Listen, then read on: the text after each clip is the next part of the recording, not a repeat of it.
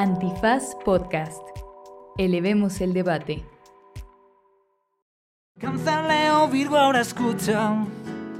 Y te voy a enseñar a reconocer planetas en la oscuridad.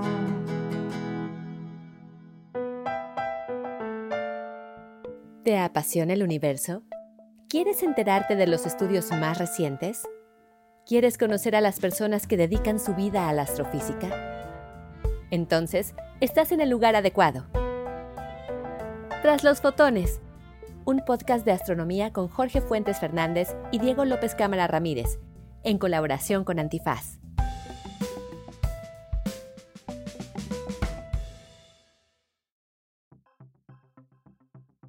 Hola fotonautas, ¿cómo están? Bienvenidos al cuarto episodio de la cuarta temporada de Tras los Fotones. Diego, hola, ¿cómo estás? Hola Jorge, y no sé si se dieron cuenta, Jorge sutilmente soltó ya el Fotonautas. Fotonautas, que ya están bautizados. Nos, nos rompimos el coco y hemos estado varias, varias semanas intentando ver cómo decíamos foto... Fotoneros, fotonistas, ajá, pero eso, fotonautas, bienvenidos, bienvenidas todos. Sí, sí, sí, bienvenidos. Pues hoy estamos aquí otra vez en nuestro cuarto episodio. Este es el de la cuarta temporada, cuadragésimo segundo episodio de Tras los Fotones. Hoy vamos a contarles la última noticia de Perseverance, el rover, el último rover que la NASA depositó en Marte. Eh, y Diego nos va a contar la vida y la muerte de estrellas un poquito más masivas que el Sol. Y les recordamos que Tras los Fotones es un proyecto en colaboración con Antifaz y que por favor, por favor, por favor, apóyenlo en su Patreon para que proyectos como este puedan seguir existiendo. Así es. Entonces, empezamos. Cuéntanos, pues, ¿qué, qué noticia nos traes de perseverancia? Pues Perseverancia, Perseverance está explorando ahora mismo mm, una zona de Marte por donde aterrizó.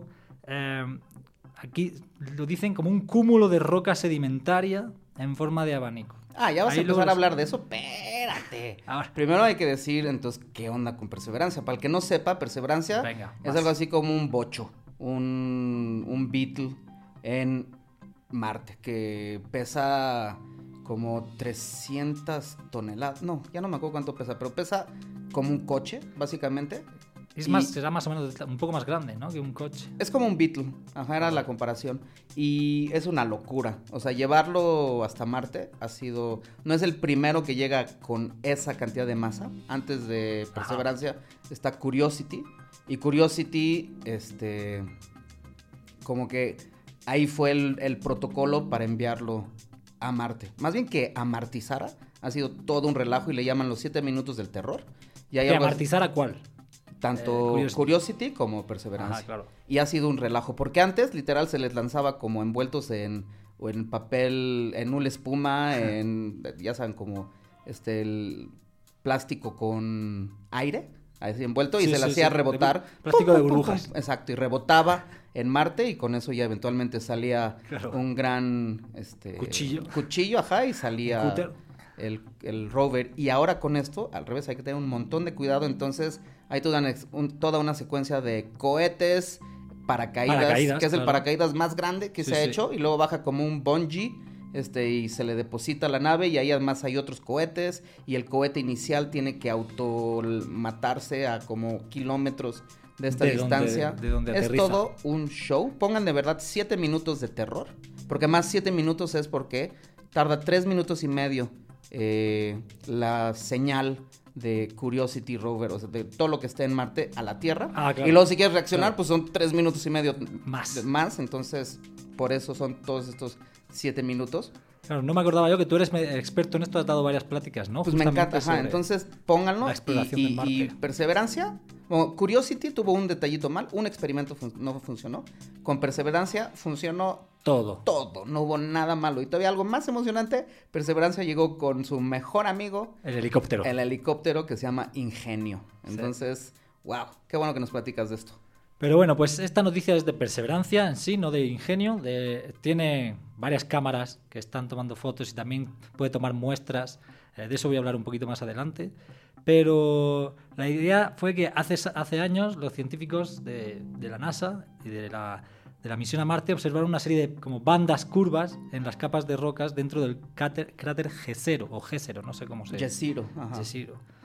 Em, bah, lo, llamaban, lo llaman la unidad curvilínea, pero bueno, la cuestión es que vieron como este patrón como de franjas curvilíneas desde el espacio y ahora pueden verlas de cerca gracias a Perseverance. Entonces justo Perseverancia eh, ha ido a donde estaban esas franjas para ver qué eran, para ver de qué están hechas y observarlas muy de cerca. Y cuando las observa desde el suelo se ven como unas disposiciones de, rocas justo en, franjas, eh, como franja de roca, franja de tierra, franja de roca y franja de tierra, ¿no? Em, y son, pues se entiende, se entiende, los científicos entienden que son como rocas sedimentarias. Y los científicos están seguros de que estas capas y estas, este patrón de rocas se formaron por un caudal de agua muy poderoso que en algún momento tuvo que haber pasado por allí. Sí, ya se sabía que Jezero había agua. Y Exacto. o sea, si lo ves incluso de lejos, parece como si al Nilo o a Ajá. un río le quitas el agua y se ve la estela como, Como la ¿no? del- el delta, El ¿no? delta, Y- exacto. Se ve exacto. súper Pues bonito. hasta ahora, de hecho, habían encontrado como restos o trazas de lo que podría haber sido algún río que desembocara justamente en Ujú. pero este parece ser que es el como más caudaloso y más profundo que han encontrado y, y justo lo que piensan es que estos patrones de franjas de rocas, luego pondremos la imagen en redes, pero si, si la quieren buscar ya, pueden buscar en Google así eh, Perseverance o Perseverancia, Marte, eh, río. Y es como la última imagen que ha salido. Y entonces eh, se cree que deben de ser los restos de las orillas de un río, que fueron cambiando a lo largo de la historia del planeta. Entonces, eh, también podrían ser restos de bancos de arena que se forman en los ríos. Entonces, justo esto está muy interesante porque se pueden comparar con formaciones geológicas que se encuentran aquí en la Tierra. Estas capas de piedra seguramente eran mucho más altas en el pasado, pero bueno, lo- los científicos sospechan que después de que estos cúmulos de sedimentos se convirtieran en roca, pues fueron erosionados por el viento durante muchos años, durante miles de millones de años, y esculpidos ¿no? hasta, hasta encontrar la forma que tenemos ahora. Pero justo en el equipo científico de Perseverancia, pues hay geólogos, hay especialistas en ríos, etcétera, y lo padre es justo eso que te decía antes, que se pueden comparar con formaciones aquí en la Tierra. Em, entonces, en la Tierra justamente vemos estos depósitos eh, como de, del sedimento que van llevando los ríos y, que, y que se van como formando roca justo a la orilla de los ríos. Pero claro, nunca están tan, expuest- tan expuestos como están aquí en Marte. Aquí pues estaría típicamente cubierta de vegetación, etcétera. Pero es, es muy típico justo estas formaciones geológicas con eso. Además, las imágenes revelan granos y guijarros muy gruesos, más gruesos de lo que se han encontrado en otros posibles como caudales de otros ríos. Y eso indica, parece indicar que, que es el que fue- era un caudal de agua muy poderoso y que fácilmente podía mover pedazos de material muy grandes. Mm. Entonces, todo esto podría mostrar señales de lo que alguna vez fue seguramente, eh, pues eso, un río muy caudaloso que hasta hoy es el más profundo y el más rápido que, del que se ha tenido evidencia en Marte. Porque sí, o sea, lo que creemos los astrofísicos es que se forma el Sol, ¿no? Hace 4.500 Sí. millones de años y cientos de miles de años después, o sea, poco tiempo, Empiezan a formarse los los planetas. planetas. Y entre ellos, Marte este, y, y la Tierra se forman muy parecido. Ajá, y con condiciones muy, muy, Muy, parecidas, similares. con atmósferas, los dos, con agua, Sí. los dos, pero como Marte tiene, ya no me acuerdo cu- cuántas veces menos masa que Mm, que la Tierra. No me acuerdo tampoco, pero un tercio. como un cuarto, ¿no? Algo así. ajá. Como tiene menos Tercio, sí. masa, entonces tiene menos atracción gravitacional. Entonces lo que ha ido pasando es fotones que llegan del Sol eh, chocan con la atmósfera de, Marte. Y como Marte no tiene ese jale, la colisión, ¡pum! acaba También- llevándose poco a poco La atmósfera. la atmósfera. También yo tengo entendido que ha tenido un papel importante el hecho de que Marte no tiene un campo magnético tan estable eh, y como Ajá. lo tiene la Tierra. Y al Ajá. final el campo magnético de la Tierra nos protege, es como un escudo contra Sí, las sí, partículas claro, solares. con- claro. Y eso Marte, aparte de que tiene una gravedad más pequeña, no tiene... Sí tiene un poco de campo magnético, tengo entendido, pero, pero no, no está como envuelto en este shell, en esta mm. como capa de campo magnético. Ajá. Y entonces así ha ido perdiendo la atmósfera. Y entonces agua que había, Ya. agua que se evapora, pues acaba perdiéndose adiós. eventualmente a- Sí, al a- espacio. al espacio, y por eso tenemos hoy el Marte que vemos. Sí, pero y justo lo padre es que entonces eh, tenemos el Marte que vemos, pero con restos de lo que fue, ¿no? Y con, con huellas de lo que fue el Marte en su etapa muy temprana, Mm. cuando todavía no se le había ido la atmósfera y cuando tenía agua líquida Mm. corriendo por su superficie. Y con mucho caudal y por lo que dices, hasta con este mucha actividad, ¿no? O sea, Claro, claro. estos patrones O sea, y de parece tierra, roca, tierra, roca, tierra, roca. Justo esto lo que indica es que era un río como muy turbulento, ¿no? Como con muchos rápidos y así, ¿no? Entiendo Mm, yo. mm. Eh, y debía formar parte de esta red de vías fluviales que desembocaban como por todos lados en el, en el cráter Jezero. Que ahí luego te dejo tarea, ¿qué le generaba el oleaje si no tiene luna? Bueno, corriente. O sea, como yo creo que, que tiene mucha agua y baja hacia el cráter. Yo me lo imagino más como... Ya, ok.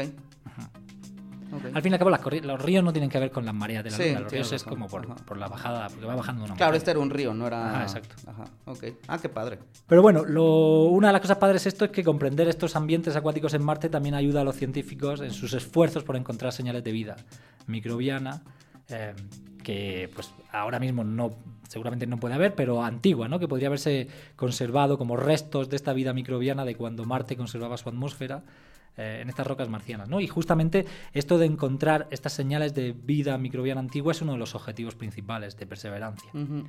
Y, y Que a entonces estas bacterias, como Ajá. viven en condiciones extremas, Ajá. se les llama extremófilas. Exacto, muy bien. Ajá. Eh, El biólogo. ajá. Eh, pues justamente una de las cosas que quiere hacer el rover, Perseverancia, es ca- caracterizar la geología y el clima que podría haber tenido el planeta en el pasado. Eh, allanará el camino para la exploración humana, quizás, en el planeta rojo. Y será la primera misión de las que han ido a Marte en recolectar y almacenar rocas y regolitos. No se han oído alguna vez la palabra esa de regolito. Yo la leí, me llamó la atención y busqué qué era eso de regolito. Y básicamente es como la alfombra de roca y de polvo que se deposita en, en- en el suelo rocoso que está fijo. Mm. ¿no? Entonces, como las partículas, digamos, de roca y polvo que están por encima de las, de las rocas. Y es suelo. chistoso porque va a parecer que cada que Jorge le toca hablar hay noticias escatológicas. A ver, pero- a ver, a ver. No, no, o sea, lo que está haciendo Vamos es recolecta en tubitos de ensayo Sí. y ¡pop! va depositando esos tubitos a lo largo de su camino. Y ya depositó creo que como dos o tres Ajá. para que eventualmente, de Justo. alguna forma... Justo las, se van a planear futuras misiones a la NASA eh, con el objetivo de recolectar eso Mm. y salir de allí, ¿no? Que eso va a ser lo difícil. Bueno, Yo por lo pronto creo. ya tienes lo que lo recolectó. Hay que Sí. mandar otro rover que se especialice en mandar eso con un cohetito, Ah, alguna... sí, yo me imagino que lo difícil tiene que ser eso, ¿no? Luego hacer de manera robótica como que un cohete salga con todas esas muestras, Mm. como un, un, un rovercito que recolecte, las meta dentro de un cohete que ha tenido que de alguna manera que instalarse como automáticamente en la superficie de Marte, Mm. ¿no? Como que suena muy loco.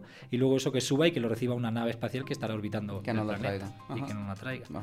Pero justamente se espera con mucha ansia que eso ocurra porque entonces podremos como pues analizar en profundidad todas estas muestras de Marte. Que esto, de hecho, de forma similar, ya se ha hecho, ¿eh? O sea, se hizo impactar un cohete a un meteorito y expulsó polvo. Ajá. Y hubo una navecita que lo recogió, bueno, que lo recolectó y esa navecita ya llegó a la Tierra hace algunas semanas o meses. Entonces, ya se ha logrado, digamos, traer Sí, polvo sí, y cosas sí. así de el Bueno, y de la, de la Luna se han traído también rocas. Sí, pero ahí fue un humano. Pero ahí fue un humano, Ajá, exacto, ajá. exacto. Aquí, pues justo. Pero yo creo que ayuda el hecho de que estábamos diciendo antes de que la gravedad de Marte es bastante menor que la de la Tierra, ¿no? Mm. Porque siempre el problema con estos cuerpos celestes tan grandes es salir justo del, del jalón gravitatorio del planeta. Pero pues hasta aquí la noticia de hoy. Entonces, eh, ¿qué te ha parecido? Espera, me estoy buscando para decir bien las cosas. Sí. Entonces la masa de... Ay, joder. Bueno, no lo tengo. Se ven, si, si quieren imaginarse un poco la imagen, yo la primera vez que la vi, a mí se me asemejó a como las ruinas de un anfiteatro romano, que tienen como las bancas, ¿no? Así como en semicírculo, pero que estuviera muy, muy, muy erosionado por el tiempo y por el viento. Y entonces se, se ven como estas franjas em, que parecieran como justo asientos muy erosionados, que son como esta forma de... Como de arco iris, más que de abanico, yo diría un poco de arco iris Ya. gigante. Ya, ya averigué. 10 veces menos es la masa. La masa una- de Marte Ajá, es de con- una decena, es de punto uno la masa de la Tierra. Ajá, Y eso va a ayudar mucho a que un cohetito pueda salir del jalón gravitatorio del planeta. Sí, también como es más chiquito, entonces ahí Ajá. estás más cerca. Entonces no Claro. es que la gravedad sea un décimo, la gravedad es como un tercio justo. Sí. Pero, pero bueno, entonces muy interesante. ¿eh? Pues hasta aquí nuestro paseo a Marte. A mí siempre me gusta además mencionar ingenio. Este helicóptero. Ajá. Este, o sea, sí hay atmósfera. La atmósfera Hay un poco de atmósfera en Marte. Ajá, que también es como 100 veces más tenue que la que tenemos en la Tierra. Entonces, no, o sea, para las naves que entran, Curiosity y Perseverancia, es molesta, o sea, sí genera fricción, entonces hay que tener cuidado. Pero gracias a esa fricción, es que puede volar. Exacto.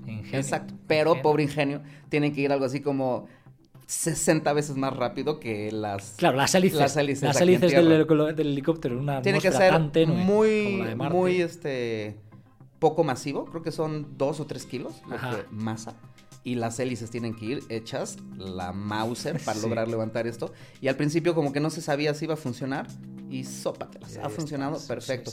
y los primeros lanzamientos de Ingenio eran de 2-3 metros y ahora ¡pum! Y duraban 10-15 segundos. Y ahora Ingenio este, se levanta decenas de metros y pues dura minutos. Si quieren, si les interesa este tema y quieren saber más, justo la NASA es muy buena como en sus páginas de divulgación así. Si, si se quieren meter a la página de la NASA y escriben ahí Perseverance o Perseverancia y hay muchísima información, muchísimas noticias y muchísimas fotos que están tomando tanto ingenio. E ingenio, ¿eh? Porque luego la gente lo confunde y le llama ingenuidad.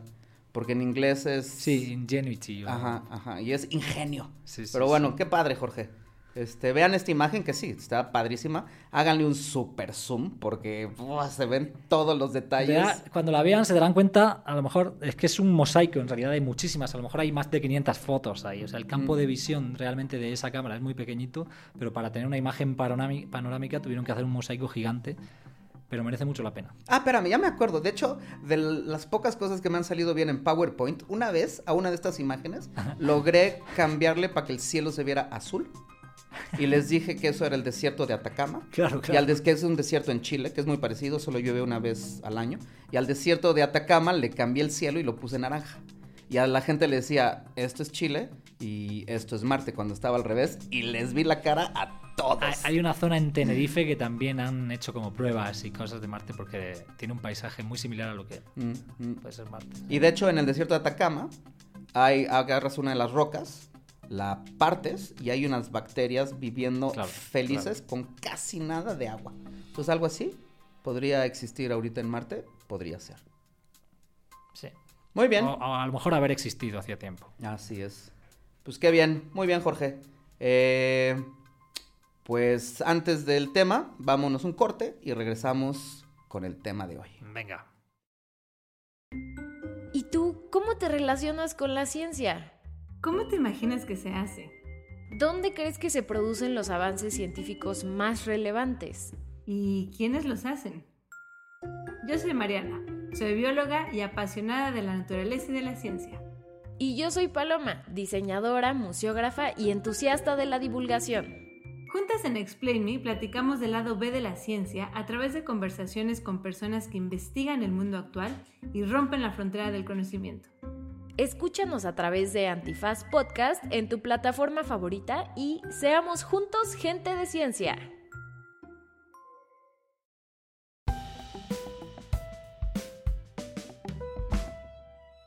El tema. Muy bien, entonces, no sé si recordarás, Jorge, hace dos episodios. Sí. Platicamos sobre cómo nace, vive, tiene su último aire y mueren estrellas con muy parecidas al Sol. Sí, me acuerdo, dejando detrás la famosa enana blanca. Exacto, de carbono y oxígeno.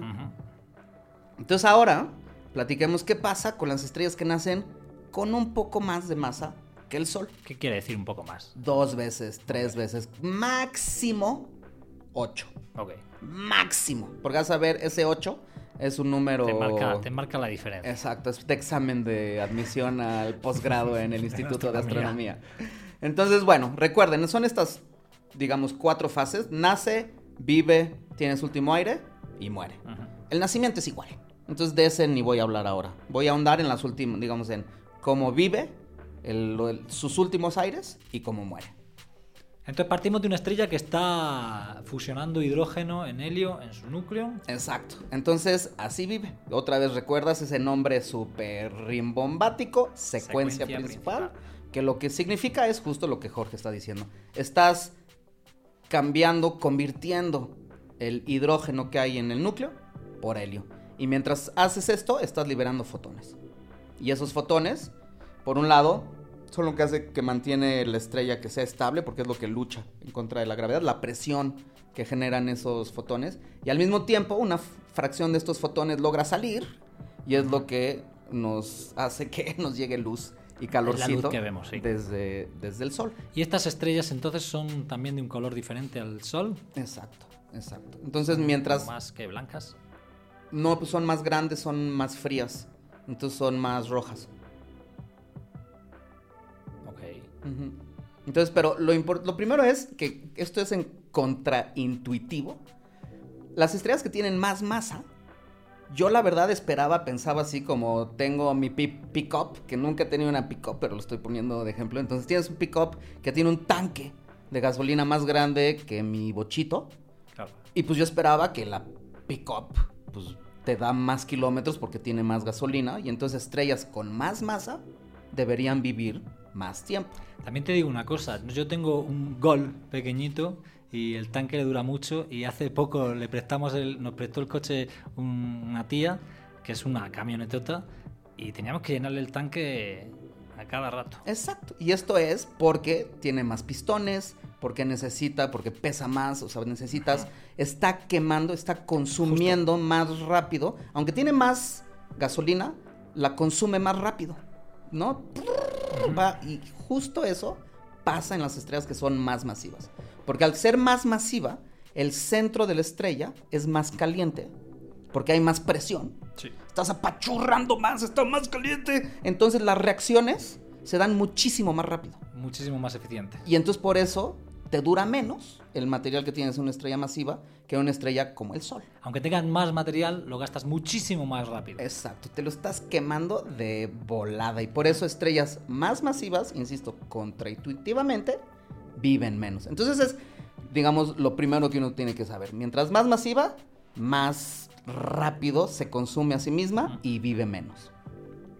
Eh, la otra cosa, como ya decía Jorge, mientras más masivas, más frías, porque son más grandes. Entonces son más calientes en el centro, pero son mucho, mucho más grandes y entonces la superficie es más fría. Y otra cosa también muy importante es que mientras más masivas, más vientos. Y esto es una cosa súper emocionante. Pierden mucha, mucha de su masa en la evolución de, de su vida. Es como el popo que está, no sé, ahorita emitiendo un montón de polvo. Pues las estrellas muy masivas emiten muchísimo este, vientos de que son eh, tanto polvo que, con, que tienen ahí y un montón de hidrógeno. Pero que eso tienen. verdad quiere decir que van perdiendo también masa. Sí, claro, van perdiendo masa. Pero yo tengo una, yo tengo una duda aquí, hay algo que me está confundiendo. Porque según yo imagino la secuencia principal, en la secuencia principal, las estrellas como más pequeñas son las más rojas, ¿no? Y las estrellas más grandes van como más hacia el azul. Ah, pero es... Sí, tienes razón. Te acabo de mentir. Creo que sí. Sí. Tienes toda la razón, porque van arriba a la izquierda. Exacto. Entonces son más luminosas y más calientes. Sí, entonces lo que dije, la temperatura está mal. Ajá. Yo creo que son... E- editemos esto. Ah, ¿verdad? No, véanme, porque alguna sí. vez alguien me dice, porque tengo un hater, tengo un hater. ¿Tienes un hater? Tengo un guay, hater, un que no sé si haya llegado a este episodio 42. Pero es un hater de, de ti, de, del podcast y de todo. Mío, no, de mí, mío nada más. Amaba a Gloria, es todo un logro, odiaba ¿no? a Doctor Piqui. Yo sé, ahí me sentí muy feliz. Pero bueno, el hater entonces decía que yo no reconocía mis errores. Y ahorita Venga, reconozco vámonos. mi error. Y Jorge lo. O sea, lo son más calientes. Sí, sí, ahora que lo dices son más calientes, sí. Son más calientes porque son más masivas Ajá. y también en el exterior y todo, entonces son más En azules. secuencia, sí. sí, en sí, secuencia principal. Y ahora que Jorge está mencionando secuencia principal, también hay otra diferencia de, bueno, secuencia principal, como dijimos, es convertir hidrógeno en helio.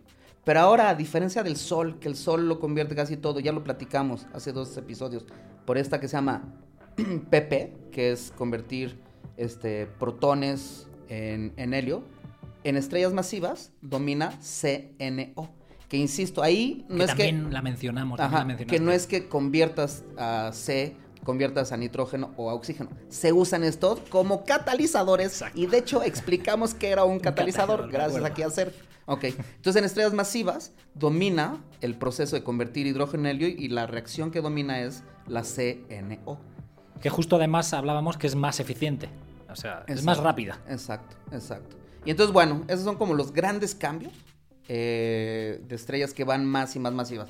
Viven menos, ya como tú ya apuntaste, son más calientes en la superficie y hay vientos, que eso es emocionante. Y además, la- que haya vientos o no, modifica radicalmente el futuro de esa estrella. Entonces, si hay algún estudiante de doctorado que esté ahorita escuchando este podcast, vientos en estrellas, uf, estudienlo, porque hay un montón de cosas que no sabemos bien ahí. Bien, pasemos entonces a la segunda, el último aire, ¿no? Entonces, a- antes con el Sol decíamos, entra la triple alfa y es convertir helio en carbono, Ajá. y acabas teniendo un núcleo de carbono, y de hecho es helio en carbono y también se genera oxígeno. Oxígeno. Y entonces terminamos con un núcleo de carbono y oxígeno. Ah, pues ahora también tienes eso, pero a diferencia del Sol que se queda en carbono y oxígeno en el núcleo, ahora sigue siendo tan caliente el centro que eventualmente también tiene la temperatura, se comprime Se el núcleo colapsa por la gravedad. y ahora sí va a llegar en algún momento, va a estar tan denso, tan caliente, que ahora sí se va a convertir el carbono Ajá. en neón. O sea, antes de que pase eso, se ha- todo el, primero todo el helio, entiendo que se ha convertido en, En carbono. y a lo mejor oxígeno en Ajá, el núcleo. ajá. Entonces se paran las reacciones nucleares y como ya no hay esa se hace presión- chiquito, el, el- el núcleo se colapsa mientras el envolvente se hace grandota. Sí. Si se acuerdan, hay este efecto Exacto. espejo, que el núcleo se hace chiquito, el envolvente grandota. Y con el sol hasta ahí se quedaba. Ya no había más reacciones porque no hay masa suficiente que esté apachurrando y haciendo Pero presión. aquí sí se Y aquí- apachurra. Aquí, sí, y entonces apachurra. Y entonces llega a temperaturas del orden de 10 a la 9. O sea, a mil millones grados Kelvin. Es una bestialidad. La suficiente para que se prenda la fusión del carbono. Ajá. Y se convierte y ahora obtienes neón. Y ahora sí, nada más para que conforme más y más masa tienes, más elementos puedes seguir haciendo como en esta este, estructura de capa Ajá. de cebollas. Entonces, habrá las de dos masas solares que se quedan nada más hasta neón en el núcleo. Pero si, si naciste con tres masas solares, luego el neón también se genera, se, se convierte en oxígeno. Y si tienes más masa, oxígeno todavía se puede convertir a silicio. Silicio. Y si tienes todavía más masa y más más, hasta ocho masas solares es el límite en el que todavía tienes silicio convirtiéndose en fierro Fierro. y hasta ahí te quedas. Entonces puedes, en el caso extremo, lo que puedes hacer, y esta fase, por cierto, se llama AGB, porque en un diagrama se ve como una asíntota que va hacia arriba, o sea, se hace muy... Ahorita lo que estoy platicando es lo que sucede en el núcleo. Es como lo equivalente a la gigante roja que, pasa, que pasaría con el Sol. ¿no? Exacto. Y todavía hay esta fase posterior que se llama AGB, en la que en el núcleo generas esto, carbono, neón, oxígeno, silicio, fierro, y mientras la envolvente Va creciendo y enfriándose. pero creciendo un montón. O sea, crece hasta como 100 veces lo que era cuando estaba en secuencia principal. Y aquí sobre todo lo importante es la luminosidad. Se hace súper brillante, mil veces más de lo que brillaba cuando estaba en su vida normal, en secuencia principal. porque, Entonces- está, porque las reacciones son como más poderosas o... Sí, sí, sí, por estos efectos espejos. Ajá. Eh, entonces, esa es otra cosa padrísima. Entonces, esta se llama fase AGB, que no importa, no lo tienen que recordar, Asymptotic Giant Branch. Lo Sí. importante es que a diferencia del Sol, que se queda solo con carbono y oxígeno en el núcleo, aquí si naces con más y más masa, puedes ir generando en el núcleo neón, oxígeno, silicio, fierro. Ok. Y, em, y mientras la envolvente se hace grandísima, pierdes un montón de masa. O sea, puedes perder. Expulsas. Si ya tenías vientos de por sí, ahora más. ¿no? Puedes perder hasta la mitad. Bueno, puedes. La estrella Sí, puede sí. perder hasta la mitad de la masa con la que nació. Y además, otros detalles. ¿Se acuerdan que este, decía cuando hablábamos del sol?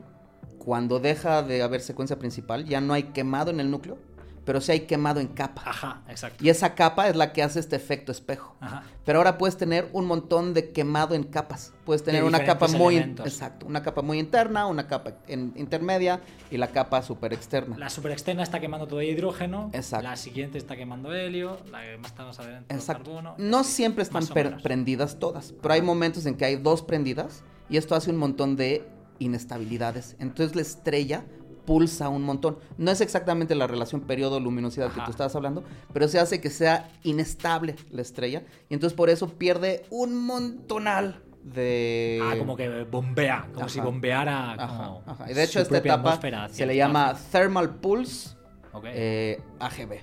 Pero no importa, el chiste es, pues hay capitas en las que todavía hay quemado y una capita dice, quiero que el interior se haga grandota y la otra que está afuera dice, no, quiero que se haga chiquita. Y entonces están luchando en contra suya, entonces la estrella... Y ese bamboleo hace que vaya perdiendo Ajá, ajá, ajá. expulsando su atmósfera. Y finalmente, entonces, hasta el fierro. Y el chiste es, en todas las reacciones de las que hemos hablado, hidrógeno en helio, helio en carbono, carbono en neón, neón en oxígeno, oxígeno en silicio, silicio en fierro, cuando se hacen estas reacciones, se libera energía.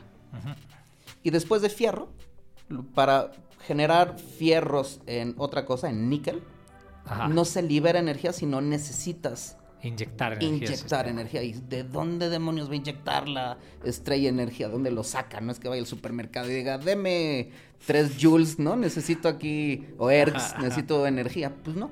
Entonces, adentro de las estrellas, por reacciones nucleares, o quemado, como quieran decirle, a lo más que se llega es a fierro. Y para que haya más reacciones, Para que el fierro se convierta en algo más, necesitas otras cosas que vamos una a- fuente de energía externa. Exacto, exacto. Y entonces, eh, pues hasta aquí llegan las reacciones nucleares. No hay modo de generar otros elementos por quemado en el núcleo Ujú. o en las capas. De hecho, sí hay, pero luego Hay cosas raras por ahí, ¿no? Sí. ajá, hay un proceso S Ajá, con el sí, que sí, se sí. pueden producir otros elementos, pero son trazas. Eh, y entonces, bueno, hasta aquí se queda el núcleo, ya sea dependiendo, insisto, de la masa. Entonces, por eso di- digo, dime con cuánta, na- dime con cuánta masa naces y yo te digo tu evolución. ¿De quién eres? Sí. ¿Ok? Y entonces hasta 8 masas solares. Y al final de su vida es relativamente parecido a lo que ya decimos del Sol, en que se tiene una enana blanca, que era este modo también acá súper, también rimbombante para decir, este es la presión de degeneración, bueno, que también suena rimbombante, que es el principio de exclusión de Pauli, que también Es suena el- el rimbombante, que es el, el que ya no pueda haber muchos electrones en el mismo eh, Estado. estado. ¿Qué tal? Lo dijimos al mismo tiempo, Sí. ¿eh? Me debes un helado.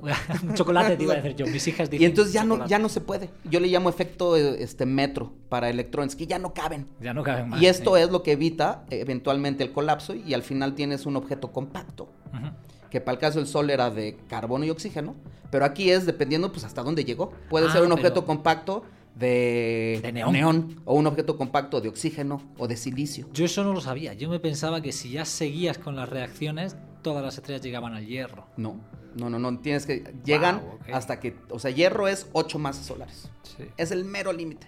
Y eso lo vamos a ver después, por eso Claro, estrellas arriba de 8 masas solares, ahora sí, todas generan fierro. Claro, claro. Pero de 1 a 8 masas solares va... Depende de la masa, te. Exacto, quedas en el lugar o en exacto, otro.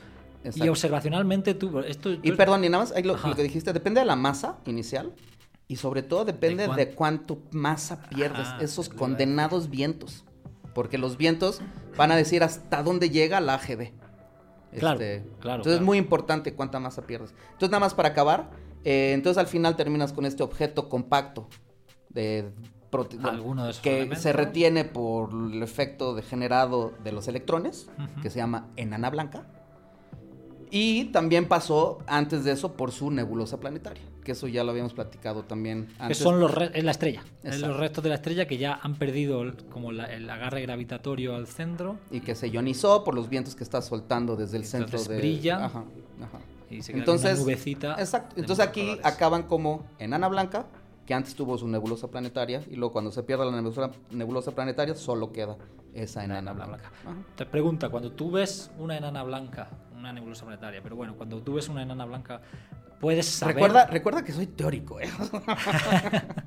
ya mentí, güey, ya, ya dije una mentira en este Venga, Te episodio. voy a poner en aprietos. Pero, pero, pero tú sabes si se puede saber qué tipo de enana blanca es. ¿Es una enana blanca de carbono o de neón? O sea, lo que he visto es, se ha, se ha logrado detectar la superficie en las enanas blancas. Entonces sí hay artículos que dicen como el 90% de enanas blancas que se han detectado son de carbono oxígeno, hay unas de helio y había unas que con carbono todavía. De hecho, hubo un caso ahí muy sonado hace algunos años en que decían una estrella de diamantes. Sí, porque el carbono se había... Exacto. Entonces era una enana blanca que tenía carbono en la superficie y habrá algunas partes en el carbono, pues sí, tuvo un montón de presión y habrá habido diamantitos. Supongo que le sacan el espectro a estas enanas blancas y pueden saber qué hay ahí, ¿no? Ya, ajá. Y entonces por eso este, decían esta estrella o residuo de diamantes. Ya no me acuerdo cómo era, pero era más rimbombante lo que. La estrella de diamantes, sí, siempre Ajá. las noticias, ¿no? Las Ajá. sensacionalistas. Pero entonces, bueno, para todo aquel que vaya a entrar a posgrado de astronomía, recuerda, entonces ahorita lo que acabo de decir es para estrellas, digamos, como el Sol, de una masa solar, hasta 8. ¿Y por qué 8? Porque ahí es hasta el límite de que se llega a fierro y entonces ya no puedes, el resto de las reacciones son endotérmicas y entonces ya no tienes dónde sacar esa energía. Entonces es importante, esto es de 1 a 8 masas solares. Lo otro es qué elementos se pueden formar, entonces es, ya lo dijimos, ¿no? Desde hidrógeno hasta fierro. A ver si me lo he aprendido. Era hidrógeno, helio, carbono, eh, a lo mejor oxígeno. Neonans. Luego viene neón, oxígeno, silicio y fierro. fierro. Ajá. Pero, o sea, y aquí lo digo rapidísimo, sí hay un modo en el cual, este, en estas capas de quemado, eh, hay electrones libres. Y entonces vi a unos procesos que se llama el proceso S de slow, que estás atrapando Ah, sí. neutrones que están ahí libres y Sí. entonces los atrapas y hasta ahí me quedo. Pero por este atrapamiento de neutrones que están libres, puedes generar otros, elementos. que no son esos que hemos mencionado. Exacto, ahora, entonces puedes generar este circonio, yodo, eh, madre santa, Ese no me lo conozco. rubidio, eh, PD, que es este eso. Entonces cadmio, eh, Sí. telurio, bario. Sí. Entonces hay muchos otros elementos que sí se pueden formar, pero eso es Que no vía- se generan en el núcleo. Exacto, no son. Entonces, esto es como pregunta capciosa.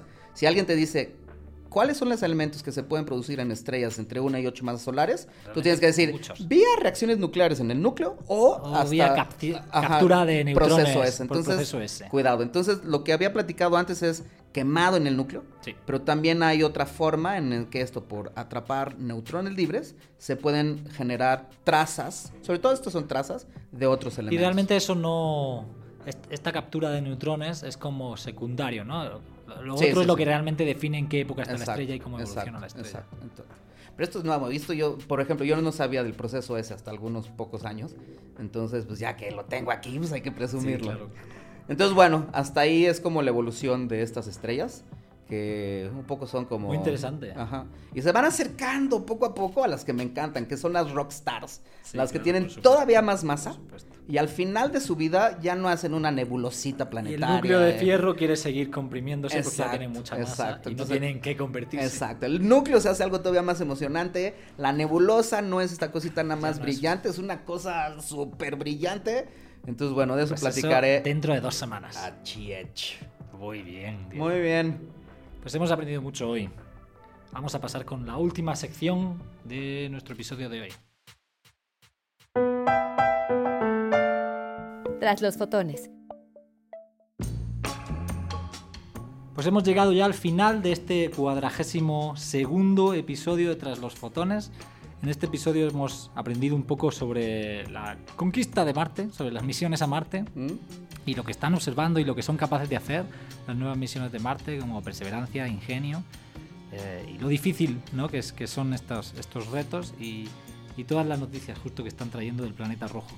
También hemos aprendido sobre la vida y la muerte de estrellas hasta 8 masas solares em, y cómo terminan su vida y qué es lo que les pasa. Y ahorita nos queda la última sección, entonces vamos con ella. Que emocionense, porque sé, de hecho, recuerdan que el grupo de Jorge Pyrex, eh, Pyrex. tocaba en... ¿Qué te pareció? Tocó, tocó el viernes pasado. Tocó- no, no tuve el gusto. Recuerda que no estaba en México, estaba llorando eh, En en el avión. En realidad es una broma porque para cuando, para cuando esto salga ya habremos tocado, pero no es el viernes pasado, es este viernes. Bueno, no importa, Cuando pero esto salga ya espérate, de decir, Ya, dime, dime, dime. hay, hay una fan ya de Pyrex, ya tiene una fan nueva, Ah, Adriana mira. Ornelas, quiere escuchar... Este, ¿Te ha dado el permiso cómo- de decir su nombre? Sí, Adriana, ¿cómo no? Y justo dijo, ah, quiero escuchar Pyrex. Ahí va. Tú Y es- tienes un hater y yo tengo una fan. Eh, ¿Sabes qué, Adriana? Aquí Jorge tiene una guitarra. Entonces, a ver, ¿qué nos, qué nos trae Jorge? Qué sorpresa. Venga, vamos adentro con la sección.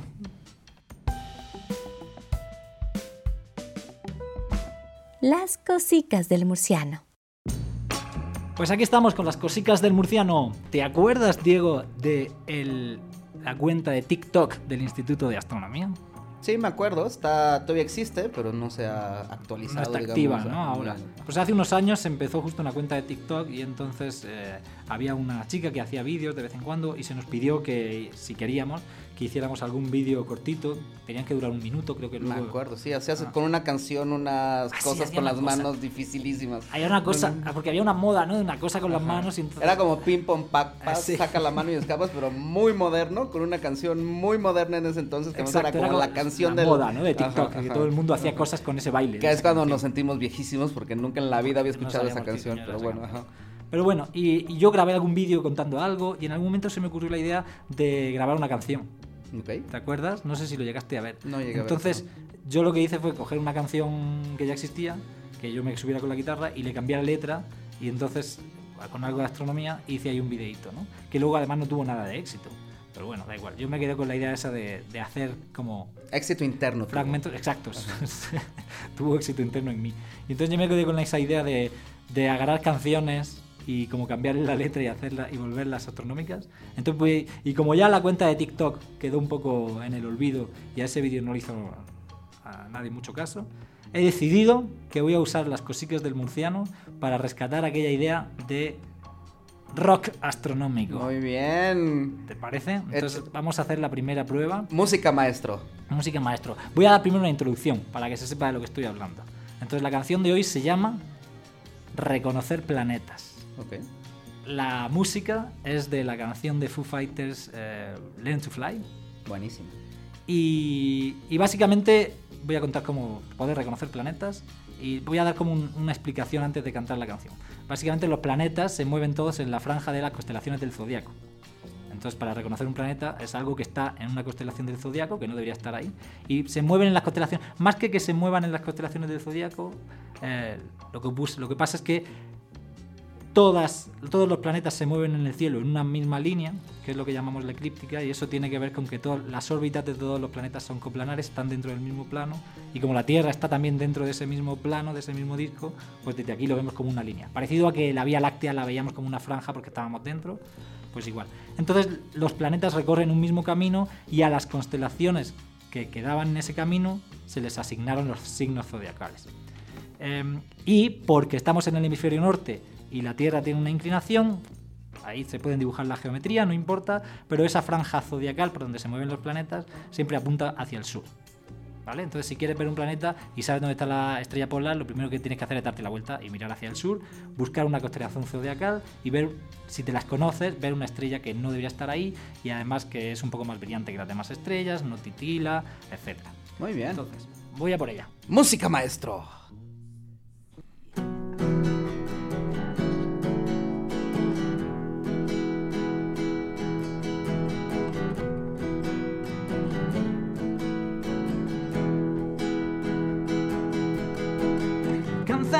Virgo, ahora escucha y te voy a enseñar a reconocer planetas en la oscuridad. Si sabes dónde está la polar, da media vuelta y mira al sur. Y los planetas se mueven en la zodiacal. Mercurio va detrás del sol Venus al atardecer. Marte es el planeta rojo, como ves. Y Júpiter el más brillante cuando la noche oscura está. Y el pobre Saturno donde mira y verás a los planetas no titilar. Pues no son una fuente puntual y verás a los planetas no titilar, pues no son una fuente. Mercurio va detrás del sol, menos al atardecer. Marte es el planeta rojo como ver. Júpiter el más brillante cuando la noche oscura está.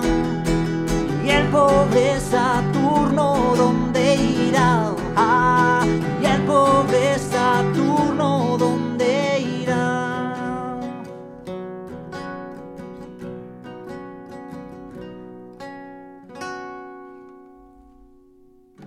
Bravo, bravo, bravo. Muy bien, muy bien. Entonces aquí esperemos que Dave Grohl no nos diga nada negativo. En paz descanse Taylor Hawkins. No, no, y qué buena tienen, por cierto, nuevo batería. Foo Fighters. Muy Acaba de anunciar que tienen un nuevo batería. Que yo no conocía, pero no ha sido batería de otras bandas como. No me acuerdo. Buenísima la sección, Jorge. Muchas gracias por este gustazo y seguro, espero que tengamos más fotonautas. Gracias Sí, a esta exacto. rola. Inviten, inviten a, a muchos nuevos fotonautas. Y recuerden que nos pueden seguir en nuestras redes sociales, en Facebook, Twitter, Instagram, como Tras los Fotones. También nos pueden escribir a traslosfotones.gmail.com. Suscríbanse, por favor, al podcast para no perderse ningún episodio. Y recuerden que pueden escucharnos en Evox, en Spotify, en Google Podcast, Apple Podcast, Podimo y Pocket Cast. Y también nos pueden escuchar cada jueves a las 5 de la tarde en Código 21, la radio por internet de la Ciudad de México. Sigan también a Antifaz en Twitter como arroba antifazpolítica. Y ya saben, si les gusta el podcast, recomiéndenos. Entre los amantes de Marte, las estrellas de más de una masa solar, 2, 3, 4, 5, 6, 7, 8 masas solares. Los amantes del rock. Exacto, los amantes de los Foo Fighters, los amantes de los reconocedores de planetas en la oscuridad, Mercurio en la oscuridad, Venus en la eclíptica, Marte el rojo, Júpiter el más brillante y Saturno, ahí ya no entendí qué decías. Es que justamente Saturno es, tr- es trampa, porque Saturno no es muy grande ni muy brillante y parece una estrella más. Muy bien, entonces, amantes de Pyrex, ahí este, recomiéndenos. Y ya saben, si no les gusta, ahí está la suegra. ¡Eso! Tras los fotones es una idea original y creación de Gloria Delgado Inglada y Diego López Cámara Ramírez. Música original y cortinillas, Claudio Martínez García. Voz en off, Mila Molins. Antifaz es una plataforma colaborativa de reflexión y comunicación, ciencia y astrofísica.